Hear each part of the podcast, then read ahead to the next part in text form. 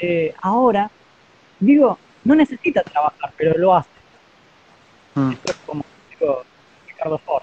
No necesita trabajar, pero aparentemente Pero- buscaba el reconocimiento de los otros.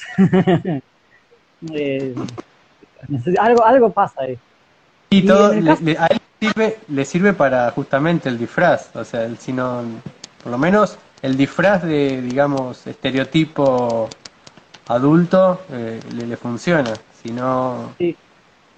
de hombre de clase media, digamos. Y es linda la historia del disfraz, eh, que empieza en el siglo XVI en la literatura española, eh, empieza, por ejemplo, en Calderón de la Barca, bueno, y otros. Y es lindo no pensar en que él necesita un disfraz para poder integrarse al mundo, para poder Mm. insertarse en ese juego de roles de algún modo.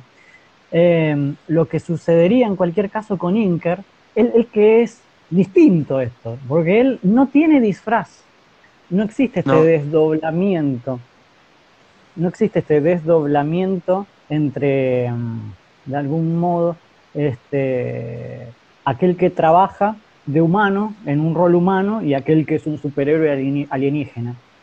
Él trabaja siendo alienígena. Y por Mm. lo pronto trabaja. Y no es que tenga la necesidad de trabajar, sino que es obligado a trabajar. Como completamente. Sí.